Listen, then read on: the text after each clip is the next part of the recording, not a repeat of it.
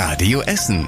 Der Tag in fünf Minuten. Am 1. März mit Julian Schildheuer. Guten Abend, schön, dass ihr mit dabei seid. Den ganzen Tag über haben wir nach Rüttenscheid geschaut, denn dort wurde schon am Freitag ein Bombenblindgänger aus dem Zweiten Weltkrieg gefunden. Und heute wurde er dann entschärft. Dafür mussten insgesamt vier Altenheime evakuiert werden. Die Aktion hat schon am Morgen begonnen und deshalb konnte die Bombe schon am Mittag entschärft werden. Dafür rückte der Entschärfer mit einem speziellen Gerät an. Das ist eine Art Roboter, den man aus der Ferne mit einer Fernbedienung steuern kann.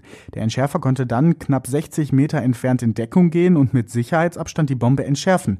Dafür musste der Zünder herausgedreht und kontrolliert gesprengt werden. Insgesamt hat die Entschärfung ein bisschen länger gedauert als gedacht, sagte Bombenentschärfer Thomas Kaminski im Radio Essen Interview. Wir hatten technische Probleme mit unserem Equipment am Anfang und beim Sprengen mussten wir noch mal sehen, der Boden ist hier sehr steinhaltig, dass wir wenig Steine auf die Ladung bringen, damit wir nicht noch nach der Entschärfung hier für einen Schaden sorgen durch herumfliegende Steine. Auch das hat etwas Zeit gekostet, aber es hat auch wunderbar funktioniert und genauso, wie wir uns das vorgestellt haben. Ansonsten verlief die Entschärfung aber unproblematisch. Alle AnwohnerInnen durften wieder zurück in ihre Wohnungen. Auch die Straßen wurden wieder freigegeben. Es staute sich aber noch ein bisschen. Viel Betrieb gab es heute Morgen dann auch in den Friseursalons bei uns in Essen, denn die durften nach Monaten im Lockdown wieder Kundinnen und Kunden in ihren Salons empfangen. Patricia Heckenbüker hat einen eigenen Friseursalon in Altenessen und war heute Morgen im Radio Essen Interview sehr erleichtert. Nach zweieinhalb Monaten Lockdown sind wir schon sehr, sehr erleichtert. Einerseits, weil es jetzt wirklich ähm, auch finanziell an die Grenze ging, aber auch der Kontakt zu den Kunden und zu meinen Mitarbeitern, weil wir haben schon ein sehr, sehr enges Verhältnis. Es ist schön, dass das wieder da ist. Und eigentlich ist das heute wie Weihnachten und Ostern zusammen. Auch Fußpflegestudios bei uns in der Stadt durften heute zum ersten Mal seit Mitte Dezember wieder mehr Kundinnen empfangen. Im Lockdown waren nur medizinische Fußpflegen erlaubt. Einige Studios haben bereits lange Wartelisten und machen jetzt neue Termine mit Kundinnen. Beim Fußpflegestudio Auszeit in Gerstede ist es dagegen noch ein bisschen ruhiger. Wer heute Abend nochmal durch die Innenstadt, Rüttenscheid oder Altenessen geht, dem dürfte ein roter Lichtschein auffallen, der aus einigen Schaufenstern strahlt. Das ist eine Protestaktion von EinzelhändlerInnen bei uns in der Stadt. Der Limbecker Platz und das Allee Center in Altenessen werden zum Beispiel angestrahlt. Auch die Filialen der Schuhkette Deichmann in Rüttenscheid strahlen rot.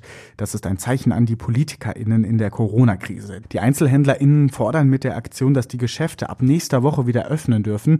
Die ChefInnen des Allee Centers in Altenessen und des Limbecker Platzes sagen, der Einzelhandel sei kein Infektionstreiber. Auch die Hygienemaßnahmen seien bereits erprobt. Über die neuen Corona-Regeln beraten die PolitikerInnen von Bund und Ländern wieder am kommenden Mittwoch. Diese Forderungen der EinzelhändlerInnen bei uns in Essen kommen zu einem traurigen Jahrestag. Heute vor einem Jahr gab es den ersten positiven Corona-Fall bei uns in Essen. Damals wurde eine Frau aus Kettwig positiv getestet. Sie hatte sich wohl auf der folgenschweren Karnevalsparty in Heinsberg angesteckt. Eine gute Woche später ist die 89-Jährige aus dem Südostviertel mit Corona gestorben.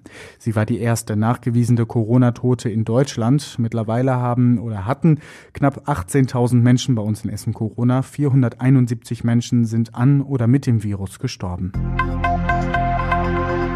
Corona hält die Menschen in Essen aber nicht auf, unsere Straßen, Flüsse, Seen und Grünflächen sauber zu machen. Seit dem Wochenende läuft bei uns in Essen der Sauberzauber. In diesem Jahr helfen knapp 16.000 Menschen dabei, die Stadt ein bisschen sauberer zu machen. Am Wochenende haben sie am Isinger Bach in Leite schon Reste von einem großen Käfig gefunden. Auch in Frohnhausen gab es ungewöhnliche Müllfunde. Ich habe eine Unterhose gefunden hinter einem Holzbrett. Das war das skurrilste. Und ansonsten äh, viele Zigaretten. Wisch haben wir noch ein Zeltlager gefunden mit einer mit einem Ein-Mann-Zelt und einer äh, alten Matratze drauf liegend. Eine ganze Masse an riesen Damen-Inkontinenzeinlagen. Der Sauberzauber geht noch bis nächste Woche Freitag. Wegen Corona dürfen die MüllsammlerInnen diesmal allerdings maximal in Zweiergruppen unterwegs sein. Und das war überregional wichtig. Impfungen. Corona-Impfungen, um genau zu sein. Damit soll es jetzt schneller vorangehen, zumindest bei uns hier in NRW.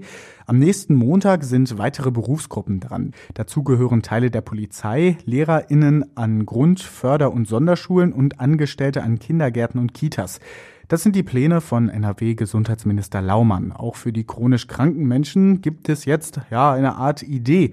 Wann sie dran sein könnten, Ende März soll es soweit sein, wann genau ist aber noch nicht klar. Und zum Schluss der Blick aufs Wetter. Die Nacht wird sternklar bei uns in Essen. Es gibt keine Wolke am Himmel, aber dafür wird es richtig kalt. Der deutsche Wetterdienst in Schür warnt vor Frost. Außerdem kann es Nebel geben. Der könnte dann auch noch morgen früh da sein. Später verzieht er sich aber und es wird sonnig bei bis zu 15 Grad hier bei uns in Essen. Und die nächsten Nachrichten bekommt ihr morgen natürlich wieder im Programm bei Radio Essen ab 6 Uhr und jederzeit zum Nachlesen auf radioessen.de. Das war der Tag in fünf Minuten. Diesen und alle weiteren Radio Essen Podcasts findet ihr auf radioessen.de und überall da, wo es Podcasts gibt.